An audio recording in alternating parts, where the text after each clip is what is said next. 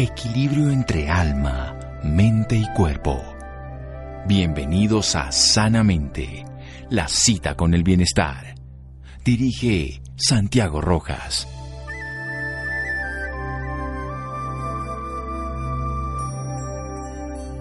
Si alguien desea una buena salud, primero debe preguntarse si está listo para eliminar las razones de su enfermedad. Solo entonces es posible ayudarlo. Hipócrates. Buenas noches, estamos en Sanamente de Caracol Radio, su programa de salud. Es bien interesante que cada vez hay más congresos internacionales de sistemas médicos de medicina basada en la evidencia y ahora organizado por un colega, amigo, una persona muy especial, el doctor Jairo Miguel Guerrero Vázquez, que con el grupo de muchos médicos nos ha reunido, nos ha convocado para que hablemos de sistemas médicos y quiero que él dé a conocer este encuentro. Él es médico cirujano de la Pontificia Universidad Javeriana de la Ciudad de Bogotá, especializado en pediatría, también de la misma universidad, y neumología pediátrica de la Escuela Colombiana de Medicina.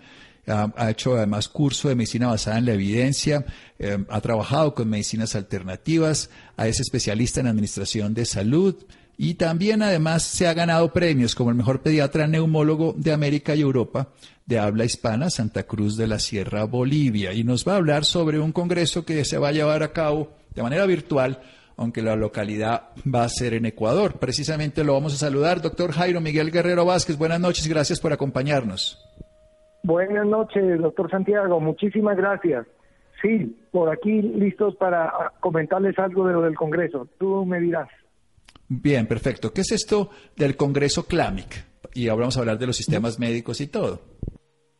Ok, sí, el, Congreso se llama CLAMIC, que significa Congreso Doctor Guerrero, ¿qué es esto del Congreso CLAMIC? Este Congreso científico que tiene la investigación, la difusión y la proyección de un sistema médico de medicina integrativa y terapias complementarias. ¿En qué consiste el CLAMIC? Buenas noches.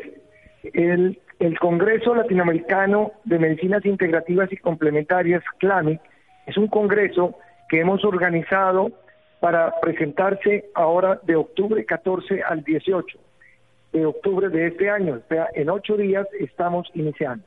El Congreso pretende mostrar los avances que han habido en las diferentes tipos de medicinas integrativas que hoy son aprobadas por la Organización Mundial de la Salud de los grandes sistemas médicos como es la homeopatía, la homotoxicología, la medicina tradicional china, la medicina ayurveda y medicinas complementarias como son el Reiki, Ayurveda, medicinas complementarias de estilo de masajes manuales, masajes Twina y también otras como constelaciones familiares que también se van a tratar en este congreso. Además, la parte de investigación, la parte de epidemiología en medicinas integrativas, tendremos varios talleres en los cuales uno de ellos se dedicará a la parte de cómo investigar en medicinas integrativas. Tendremos también la oportunidad, además de tener a 32 conferencistas de toda América, de Estados Unidos y de Europa, presentándonos diferentes de estas temáticas de medicinas integrativas, tendremos también desayuno con el profesor. Hemos diseñado unos cuatro desayunos en los cuales pueden compartir directamente, en vivo, en ese desayuno, al igual que cuatro talleres, los cuales cada uno de ustedes puede inscribirse. Hay posibilidad de inscribirse a todo el Congreso, que son cinco días, o si por situaciones de trabajo, en fin, quieren tan solo uno o dos jornadas, se puede hacer en forma individual. Esto lo encontramos todo ya está en la web con www.congresoclamic.com. Ahí tienen todos los datos de la forma, del tipo de conferencias, de qué hay la historia y la bibliografía y el currículum de cada uno de los conferencistas y también están diseñados los talleres y las mesas redondas que se realizarán en cada jornada de estos días desde el 14 al 18 de octubre. Los esperamos, será una invitación no solo para los médicos, es para el personal de salud, para usted como paciente, para usted como persona que quiere saber de estas medicinas integrativas. Hoy está adaptado para todo tipo de personas. No se requiere ser médico para ingresar a este gran evento que, repito, arrancamos el próximo 14 miércoles y es virtual, directamente originado desde Guayaquil, Ecuador, de donde iba a ser presencial, pero hoy lo tenemos ya en forma virtual y muchísimas gracias por darnos la oportunidad, doctor Santiago, de presentar esta gran eh, adelanto que va a haber. Y lógicamente aquí estarán varios de los médicos colombianos, de ellos estarán doctor Santiago Rojas y quizás el 60 al 70% de los médicos son médicos especialistas y sobre todo en medicinas integrativas de Colombia, de Ecuador, de Argentina, tenemos de Perú, de Ecuador, tenemos de España, tenemos de Portugal. La Sociedad Europea de Medicina Integrativas y Complementarias estará representado por también en nuestro Congreso. Así que bienvenidos todos y los esperamos. Muchas gracias. Bien, doctor Guerrero. Vamos a hacer un pequeño corte y seguimos hablando de diferentes sistemas porque usted conoce muchos de estos temas y queremos que los desarrolle aquí en Sanamente de Caracol Radio. Síganos escuchando por salud. Ya regresamos a Sanamente. Bienestar en Caracol Radio. Seguimos en Sanamente.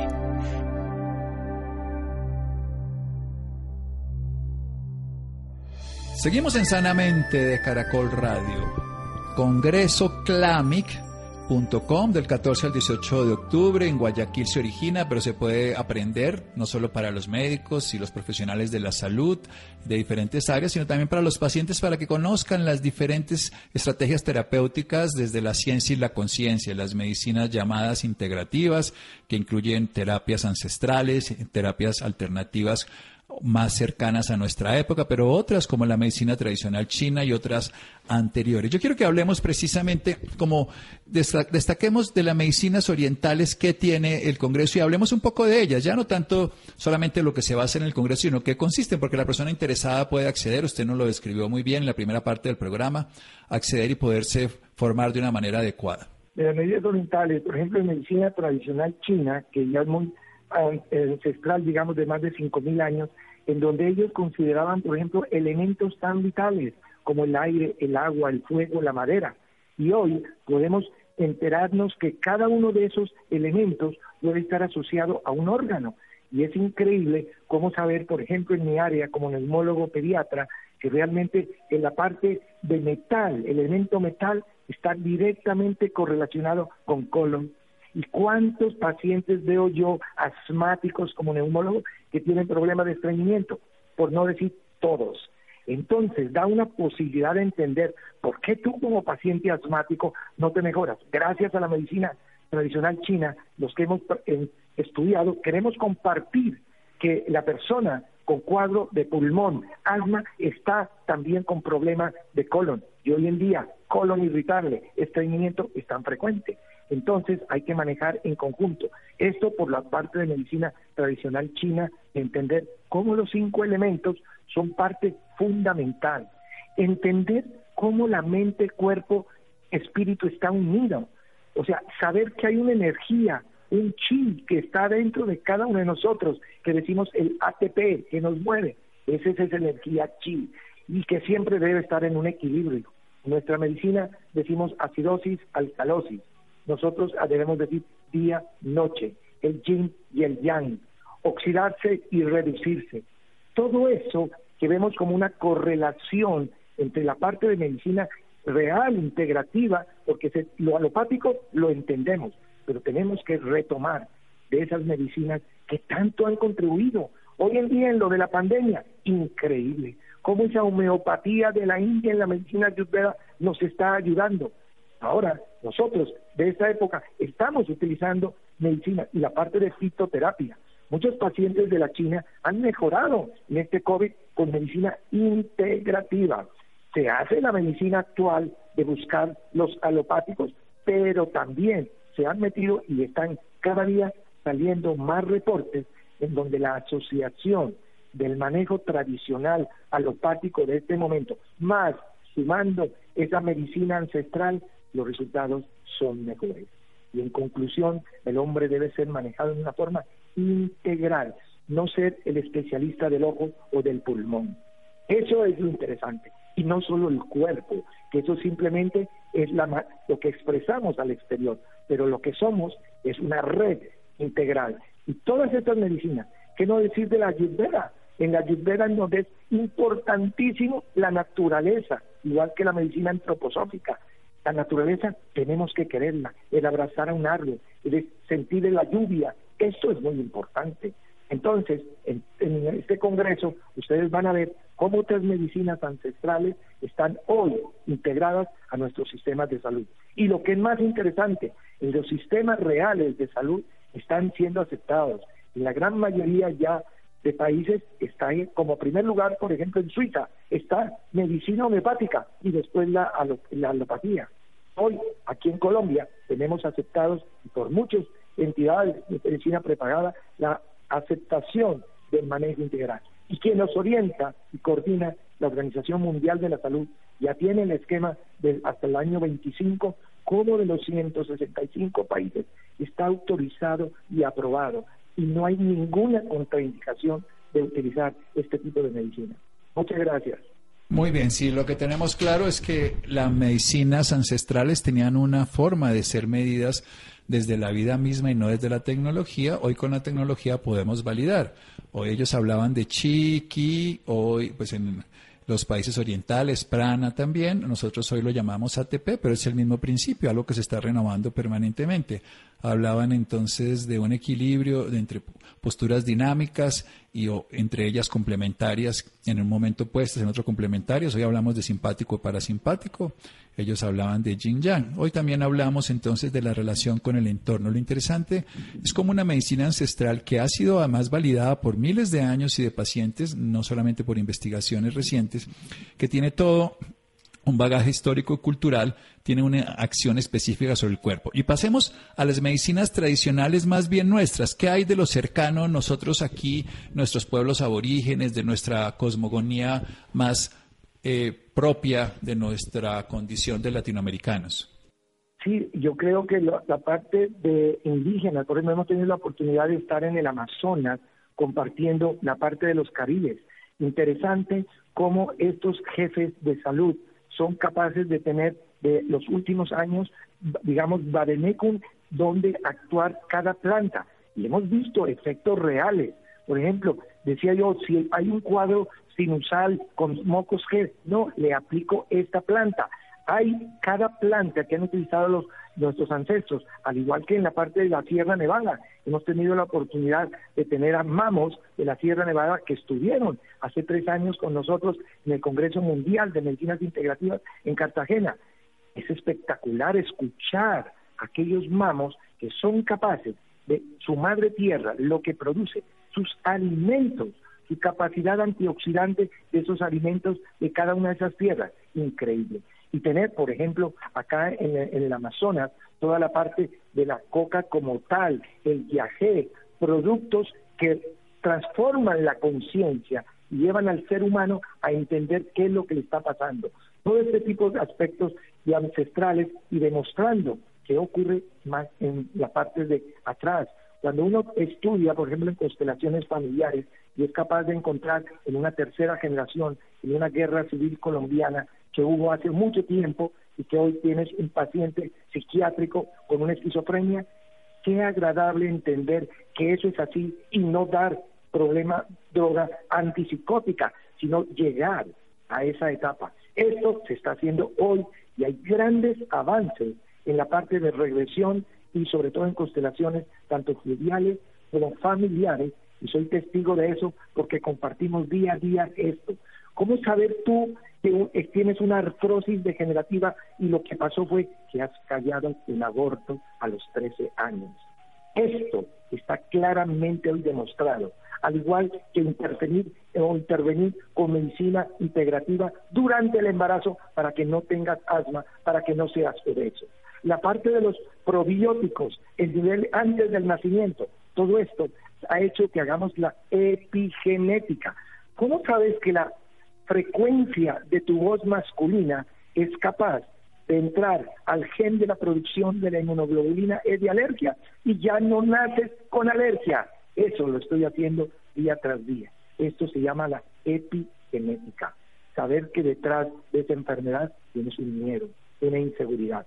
Todas estas cosas se ven en medicinas integrativas y hoy, en los últimos años, como me preguntaba el doctor Santiago Rojas, Gracias, Santiago. Muy bien, vamos a hacer otro pequeño corte precisamente para desarrollar un poco más de las estrategias médicas. Es interesante saber, hoy que hablamos de medicina integrativa, una integración de sistemas ancestrales, de sistemas cotidianos. La medicina es solo una, solamente que son vertientes, como el cuerpo es solo uno, aunque tenga órganos diferentes. Hay que abordar desde cada órgano el todo y desde el todo cada órgano. Seguimos en un momento aquí en Sanamente de Caracol Radio. Síganos escuchando por salud. Ya regresamos a Sanamente. Bienestar en Caracol Radio. Seguimos en Sanamente.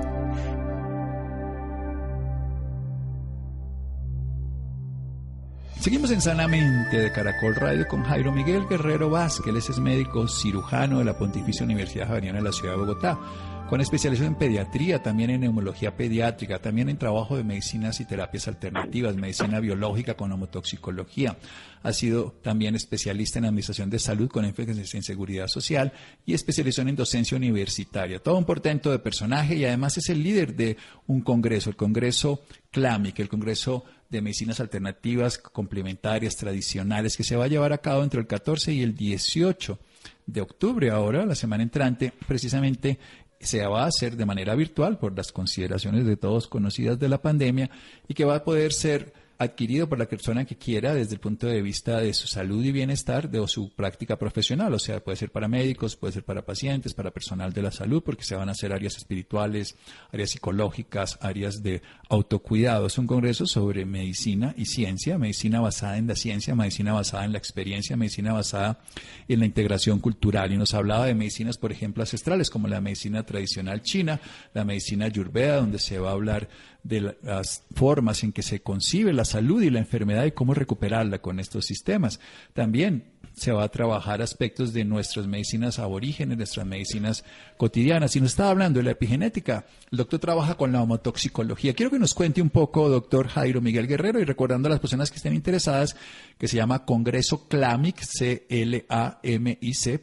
Congreso Clamic, donde van a tener toda la información que nos está contando el doctor Jairo Guerrero. Pero quiero que nos cuente un poquito de la homotoxicología. Usted ha trabajado muy bien esto ha podido volver esos medicamentos acciones específicas, el uso, por ejemplo, de interleuquina. Usted es especialista en neumología, trabaja el asma y muchas cosas similares. Cuéntenos un poco esto de la homotoxicología, doctor. Sí, realmente Weck habló sobre la homotoxicología. Hoy ya cambió el nombre, o se llama medicina de regulación de sistemas. En los últimos dos años, ya el término de homotoxicología para mí también fue sorprendente y por eso yo estudié hace 13 años y hace dos años volví a repetir nuevamente el diplomado formal. Y ha cambiado el término, hoy se habla de esto, pero el original, ¿qué significa homotoxicología? Viene de la palabra homotoxona. Homotoxona es todo lo que te afecta, interno o externo. Es decir, si tú comes mal, no sanamente, eso es una homotoxona estás estresado ahora por lo del COVID, es una homotoxona, llegó el virus de COVID, es una homotoxona. Entonces, en homotoxicología, la idea es sacar del cuerpo, limpiar, detoxificar. Y para eso tendremos grandes maestros hablándonos de la detoxificación en la parte de medicina, regulación de sistemas. Uno de ellos, el doctor Arturo Virne de Colombia, el máximo representante de la motoxicología, o mejor, medicina de regulación de sistemas, y además por la directora científica de medicina regulación de sistemas, la doctora Mónica Name, también la tendremos ahí. Eh, esto es fundamental, porque uno funciona mejor después de haber sido detoxificado. Si bien no se detoxifica con meditación, con Reiki, también necesita productos de homotoxicología que a propósito vienen de la homeopatía. La inmensa mayoría son componentes homeopáticos, minerales, vegetales, animales, a diluciones diferentes. Y a propósito, quiero comentarle que va a haber en el Congreso los dos tipos de homeopatía, porque vamos a ver cómo la homeopatía unicista, que es parte de la homotoxicología, repito, va a haber un elemento único que es el elemento similus, con todas las características y si bien es cierto, ayuda y fundamentalmente en la gran mayoría de países sigue funcionando, quienes trabajamos con la homeopatía pluricista o pluralista del grupo de CDH de Francia, también estaremos representados. Entonces, habrá una unión de esos dos tipos y tenemos una, una mañana de los diferentes enfoques hacia COVID, por un lado homeopatía unicista y por otro lado homeopatía pluralista. Creo que es una gran oportunidad. Y en medicina de regulación de sistemas, que es lo que antes llamábamos homotoxicología, tenemos a los mejores representantes, diría yo, de América que van a estar presentes en esto. Igual que el doctor eh, Álvaro Correa, quien nos estará también en medicina de regulación con sistemas, pero en la parte de nutrimedicina. Nutrimedicina habrá como cuatro o cinco conferencias, porque como se ha dicho en la escala de sanación, lo primero es alimento, como dijo Hipócrates, que tu alimento sea tu medicina. Tendremos tres o cuatro conferencistas en talleres enfocados en alimentación sana y cuáles son los mitos y cuáles son las verdades. Gracias, Santiago. Bueno, mi doctor Jairo Miguel Guerrero Vázquez, muchísimas gracias por todos sus informes, sobre todo por propiciar este encuentro entre tantos colegas médicos y entre tantas personas a las que yo estaré dispuesto a aprender, a disfrutar y que muchas personas lo puedan hacer. Congresoclamic.com, 14 y 18 de octubre, ahí está la página. Doctor Guerrero, descanse y muchas gracias.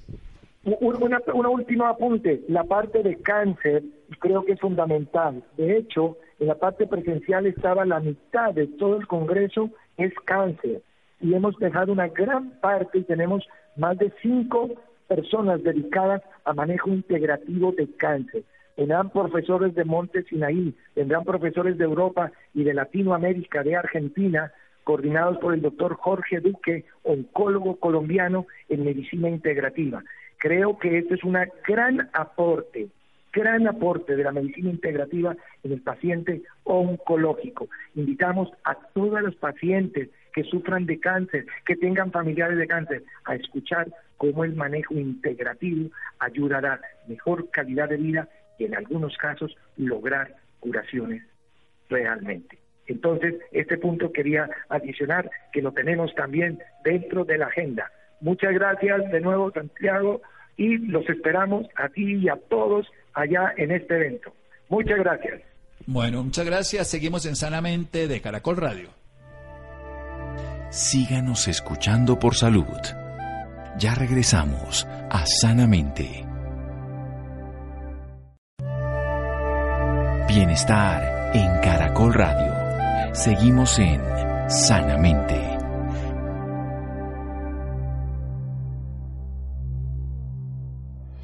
Seguimos en Sanamente de Caracol Radio, los interesados congresoclamic.com, así que pueden encontrar toda la información.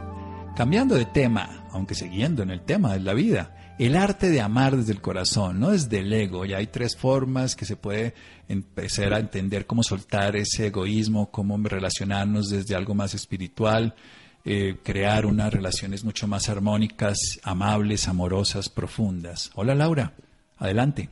Muy buenas noches Santiago para usted y para todas las personas que nos sintonizan a esta hora. Claro que sí Santiago, el ego siempre está presente en la vida y en las relaciones. Se vuelven conflictivas o la gente se queda sola por actuar desde el ego mientras que cuando elegimos actuar desde el corazón, las relaciones fluyen. Por esta razón, en la noche de hoy nos acompaña la doctora Ingrid Gómez. Ella es guía y sanadora afectiva, autora del libro Evolución Afectiva.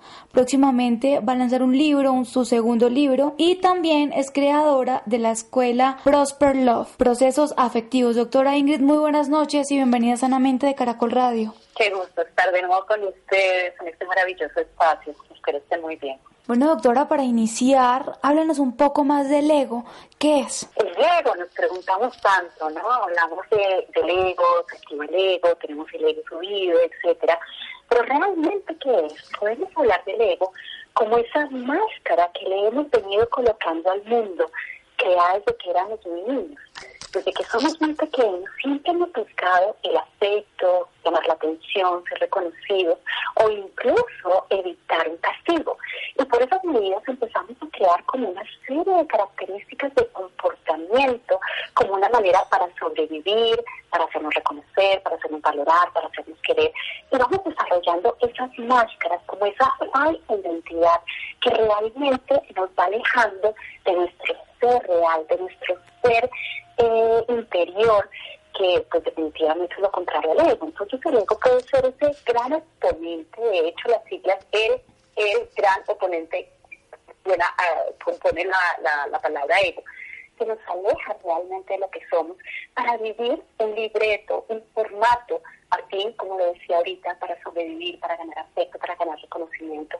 Entonces sí vale la pena que hablemos un poco como, introducimos un poco más, que hablemos de, de, esas máscaras, de cómo, cómo las personas buscamos como, como esa manera de reconocimiento, sobrevivir, de ganar, de controlar, de todos estos verbos que son tan importantes para esta estructura de nosotros.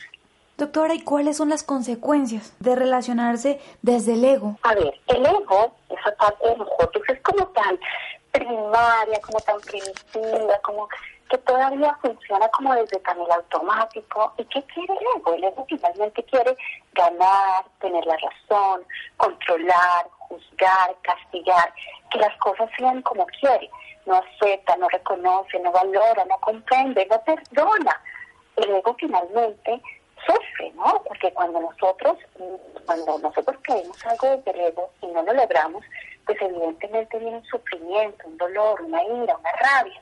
En el fondo el ego está lleno de miedo, está lleno, como decía, de rabia, también de celos, de envidia. Entonces vivir desde el ego primero tiene un efecto negativo en nosotros porque nos carga de todas esas emociones, de todo ese dolor, de todo ese sufrimiento, de todos esos pensamientos negativos y por ende también empezamos a generar como una onda energética repelente, conflictiva, problemática.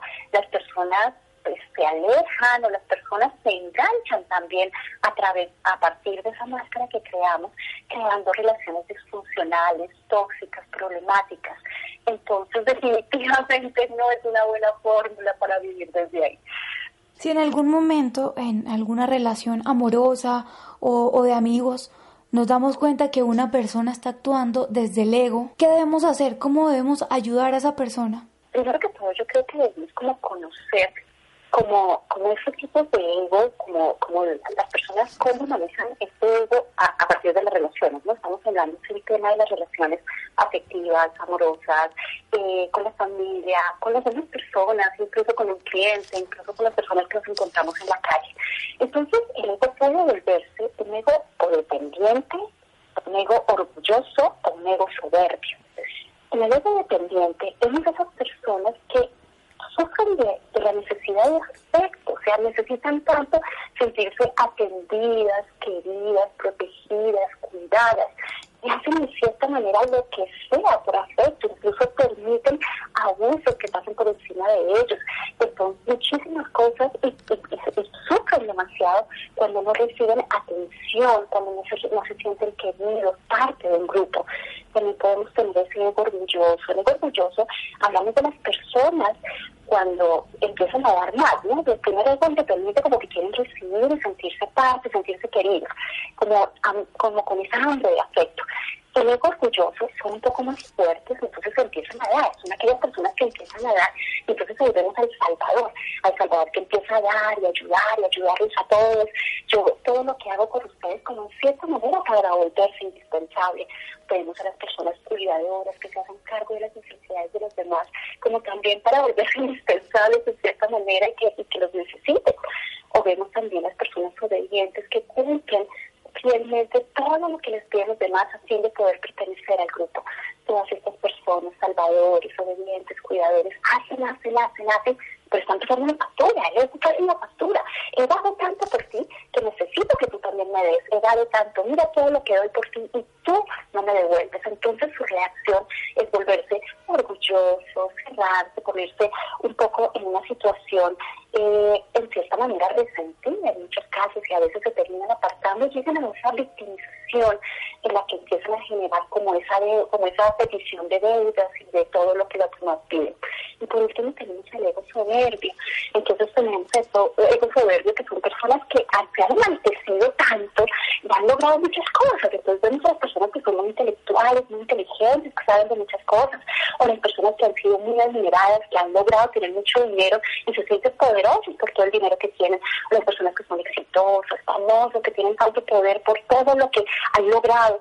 Tenemos a las personas también, incluso con el ego espiritual, ¿no? Personas que han alimentado tanto el conocimiento interno, pero también lo usan a favor. Estas personas con este ego soberbio se sienten un poco superior a los demás y como que siempre me quieren hacer sentir yo soy más que tú y la otra persona pues se siente inferior. Entonces, pues, respondiendo tu pregunta con respecto a este ego soberbio, ego orgulloso, ego dependiente, pues nosotros empezamos a identificar esas mascaritas que están colocando las demás personas. Esa persona está con esa hambruna de afecto, esa dependencia, o esa persona da, da, da, da, y da tanto esperando, mandándome, pasándome la, factura, o esa persona se siente tan superior a mí, en cierta manera se siente incómodo esa sensación de que quiere hacerte sentir tú eres inferior, valora, me admira, me adoran. Entonces, ¿cómo llegamos a esas personas? Es difícil, ¿no? A veces decirle a alguien, oye, estás actuando desde tu ego, porque el ego se va a defender y va a decir, oye, no, ¿qué te pasa? Claro que no. Entonces, una manera que lo podemos hacer es trabajando primero con nosotros. Yo pienso que nosotros podemos enseñar a los demás cuando trabajamos desde el ejemplo, cuando nosotros somos los que nos hacemos cargo de no vivir desde ese ego. ¿Para qué? Porque si no vivimos desde el ego, ¿desde dónde tenemos que vivir? Viviríamos desde nuestra esencia, porque nuestra esencia, queridos amigos, está lleno de amor, está llena de amor, de sabiduría, de fuerza, de creatividad, de alegría, de esa capacidad compasiva, empática, cuando nosotros alimentamos nuestro ser interior y cultivamos los dones de nuestro ser, podemos relacionarnos de otra manera retirándonos la máscara. Entonces, cuando nosotros nos retiramos la máscara, somos capaces de mirar la máscara del otro y no engancharnos en su comportamiento, sino en cierta manera también como motivarlo también a, a un cambio. Bueno, ¿y cómo sería relacionarnos desde el corazón, doctora? Muy bien. Finalmente, en nosotros está el programa. En nosotros está un programa muy valioso y muy poderoso.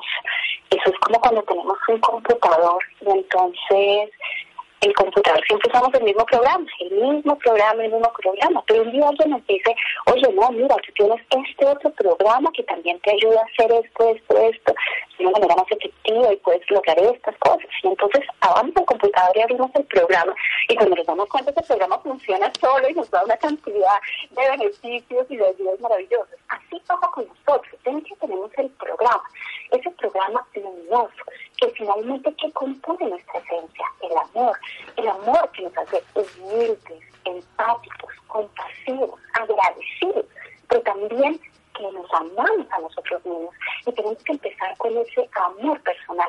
Finalmente vamos a tratar a otros de la manera o como nos trataron o como nos tratamos a nosotros mismos. Cuando empezamos con nosotros mismos a reconocernos, valorarnos, aceptarnos, agradecernos, empezamos a cambiar nuestra vibración y empezamos a sentirnos mejor con nosotros y como de una manera natural también podemos dar. Entonces en ese primer paso de darnos, amarnos, podemos mirar con más gratitud al mundo, con más humildad, con más compasión. La sabiduría definitivamente es otro aspecto de nosotros todos somos sabios en nuestro interior, nosotros todos sabemos fluir desde otras maneras, no a partir de los secretos creados, sino de una manera, valga la redundancia, sabia, debemos cultivar la sabiduría cuando nos conectamos en nuestro silencio interior, cuando quitamos tanto ruido, cuando tenemos esos momentos de conectarnos con esa luz, la meditación nos ayuda, los momentos del silencio, la escritura, a veces cuando nosotros decimos, ¿qué necesito? Entonces de pronto hay un pequeño, un pequeño acto como encender una velita, poner una buena música, respirar un poco, tal vez buscar una guía de meditación, entonces después me conecto conmigo y pregunto, ¿qué debo hacer en esta situación? Escribir y nos vamos a sorprender los maravillosos consejos que nosotros mismos nos vamos a dar porque tenemos esa hermosa sabiduría. Todos tenemos fuerza, entonces el ego a veces quiere cargar al otro, hacerse superior al otro, sí, tenemos una fuerza, pero es esa fuerza que nos ayuda a hacernos cargo de nuestras responsabilidades, pero también que nos ayuda también a poner límites, a ver que no todo se lo tenemos que resolver a los demás y que también los demás tienen el derecho a hacerse cargo de sus cosas. Entonces esa fuerza nos llena de vitalidad, de energía, de ganas. También cultivamos la creatividad, cuando la creatividad sabemos que no tenemos que ir de una manera automática, sino que también le podemos poner luz, humor, alegría, diversión a la vida, sonreír más. Entonces, como nosotros cultivamos ese aspecto interno, esa creatividad de nuestro interior, esa fuerza interior, ese amor interior, esa sabiduría interior, empezamos a vibrar de una manera más amorosa, más bonita, más positiva energéticamente. Y claro, esa energía empieza a volverse muy agradable para los demás. Vamos a invitar a otros a que lleguen a nuestra vida. Seguramente personas que no vivan en eso no se irán, pero llegarán nuevas personas que encontrarán y hay personas que no pueden salir de nuestra vida, familiares y demás.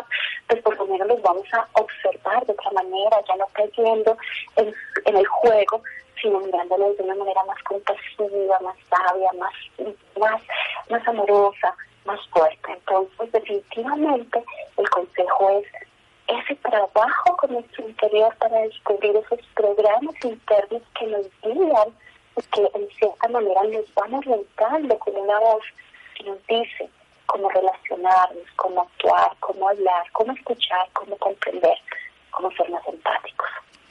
Así es, doctora, claro que sí. Bueno, y ya para finalizar, háblenos de algunos ejercicios para trabajar en eliminar el ego de nuestra vida. Me encanta, me encanta que, podamos tener un momentico para esto. Hay un ejercicio que utiliza muchísimo para empezar a, trabajar esto y es que tenemos que reconocer cómo es nuestro ego en las relaciones, cómo me estoy ganando el aspecto. Entonces, vamos a tomar una hoja de papel, en esa hoja de papel como que vas a pensar y vas a decir, ¿cuál es mi máscara?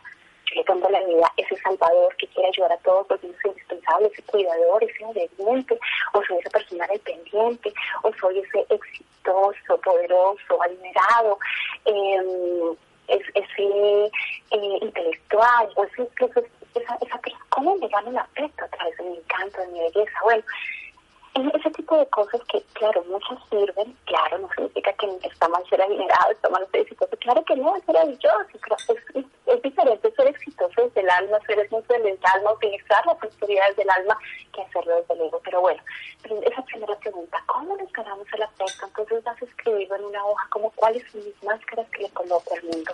Soy salvador, soy obediente, bueno, las vas a colocar en una hoja. Entonces vas a mirar esa hoja y le van a decir, eh, gracias, Ego. Quiero agradecer muchísimo, Ego, porque es que gracias a ti, Ego, he sobrevivido, me he ganado el aspecto, he buscado atención, reconocimiento, tantas cosas. Pero ya llegó el momento de hacerlo de otra manera. Entonces van a tomar ese papel del ego y pueden escribir en su ego, la palabra ego. Entonces se van a despedir del ego, van a doblar el papelito, le van a hacer bolita, que van a dejar a un lado. Ahora en una nueva hoja de papel van a escribir mi ser esencial, o yo soy, yo soy. Y alrededor de ese yo soy, vas a hacer un dibujo de ti mismo. Puede ser un dibujo de palitos, no tiene que ser un dibujo, puede ser un dibujo muy sencillo. Y alrededor vas a escribir las palabras sabiduría, amor, fuerza, creatividad. Si quieres les pones dibujos a esas palabras, las repito, amor, sabiduría, fuerza, creatividad.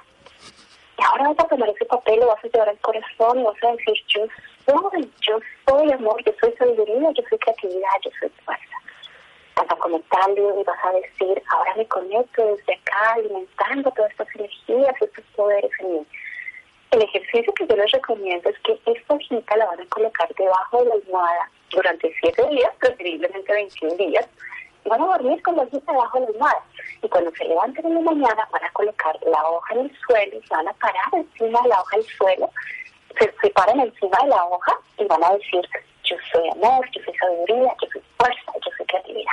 Y van a hacer ese ejercicio como para activar y reprogramar ese nuevo modo, amigos, para relacionarnos de una manera más positiva. Perfecto, doctora. Muchísimas gracias por esos consejos. Y bueno, ¿dónde la podemos encontrar las personas interesadas en el tema? Ay, claro que sí, pues les recomiendo muchísimo mi libro, Evolución Afectiva. Eh, lo venden de manera independiente, lo llevamos a domicilio. Eh, lo pueden encontrar en mi página web www.closerlove.com o, pueden, o pueden escribir al mail evolucionafectiva.gmail.com y mis redes Prosper Love en G, de Ingrid Gómez, Prosper Love en G, así me encuentran en Instagram o en Facebook Ingrid Gómez Prosper Love. Entonces, encantadísimo de poderlos guiar a través de, de diferentes modos. Queridos amigos, muchísimas gracias. Muchísimas gracias a usted, doctora, por esta valiosa información y por acompañarnos esta noche en Sanamente de Caracol Radio. A ustedes, a ustedes, un abrazo muy, muy grande y una feliz noche. Bueno, gracias querida Laura, gracias Rolando, Freddy, Ricardo Bedoya y Jessy Rodríguez. Quédense con la voz en el camino con Ley Martin. Caracol piensa en ti. Buenas noches.